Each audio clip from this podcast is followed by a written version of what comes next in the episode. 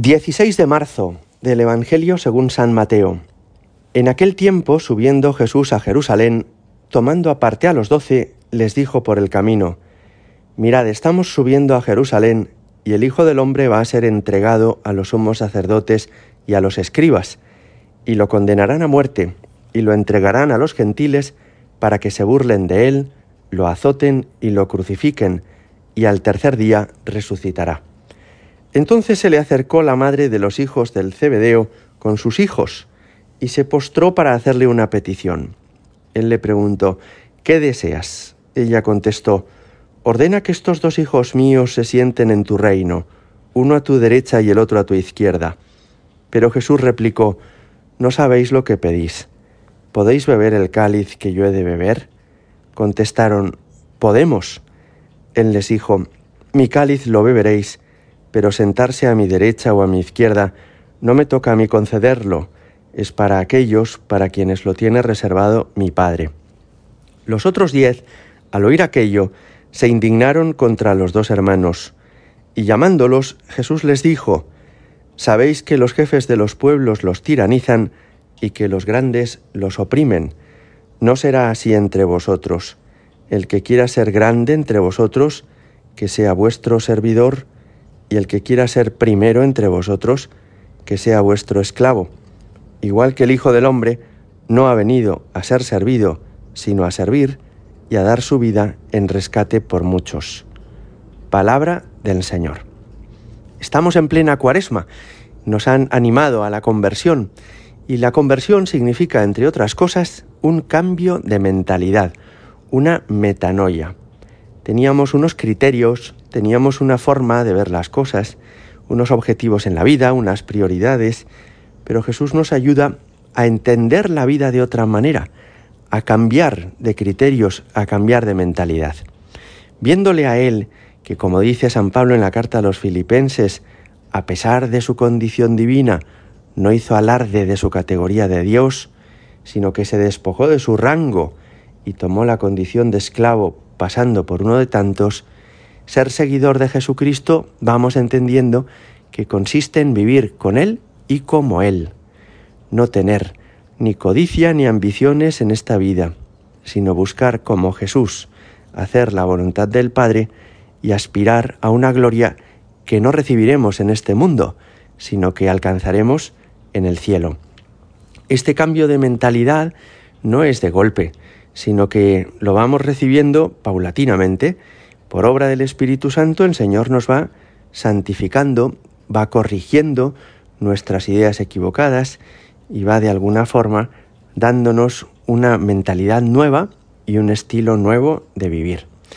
También esto les pasó a los apóstoles. La madre de los cebedeos, como hemos escuchado, le pide a Jesús que sus dos hijos tengan un puesto de especial relevancia en su reino, en el reino de Cristo.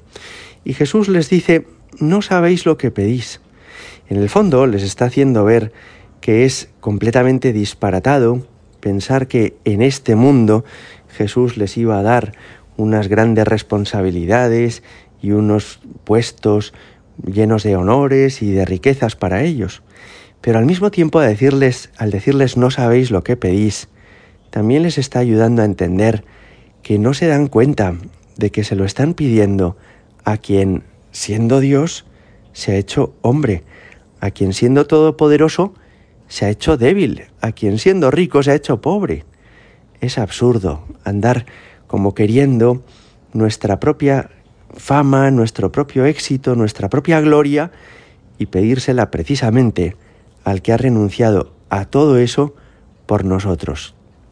Es impresionante que Jesús va ayudando a los apóstoles a entender que seguirle a Él significa identificarse con Él.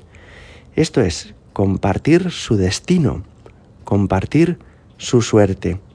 Y así lo van entendiendo los apóstoles que llegaron a morir mártires, prácticamente todos ellos, salvo Judas Iscariote que traicionó al Señor y quizá Juan el Evangelista, de quien no tenemos certeza de que muriera mártir.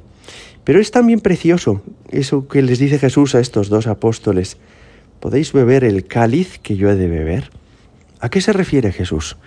No es solamente beber la sangre de Cristo en la Eucaristía, cada vez que celebren la misa, una vez que ya quede instituido este sacramento, sino que el cáliz de Jesús es su hora, es el desarrollo final de su vida, es la culminación de toda su misión, es en el fondo la cruz. Beber el cáliz quiere decir asumir su tarea y entregar la vida hasta el final. Y cuando les pregunta, ¿vais a ser capaces de beber el cáliz que yo he de beber? Ellos le responden de una manera un poco arrogante, podemos. Y Jesús les dice después algo hermosísimo, mi cáliz lo beberéis. Yo creo que esta es una promesa que les hace el Señor, que a ellos, en aquel momento, debió dejarles muy satisfechos. Jesús les está prometiendo, aunque ahora tengáis muchos defectos, aunque ahora tengáis muchos pecados, no os preocupéis, yo os haré capaces de compartir mi suerte, de compartir mi destino, de que podáis beber conmigo mi mismo cáliz. Pues esto mismo le pedimos nosotros al Señor. No te pedimos, Jesús, la gloria y el triunfo en este mundo, sino en el cielo, y que para eso nos concedas la gracia de vivir contigo y como tú, de compartir tu destino, que es compartir tu cáliz. Gloria al Padre y al Hijo y al Espíritu Santo, como era en el principio, ahora y siempre y por los siglos de los siglos. Amén.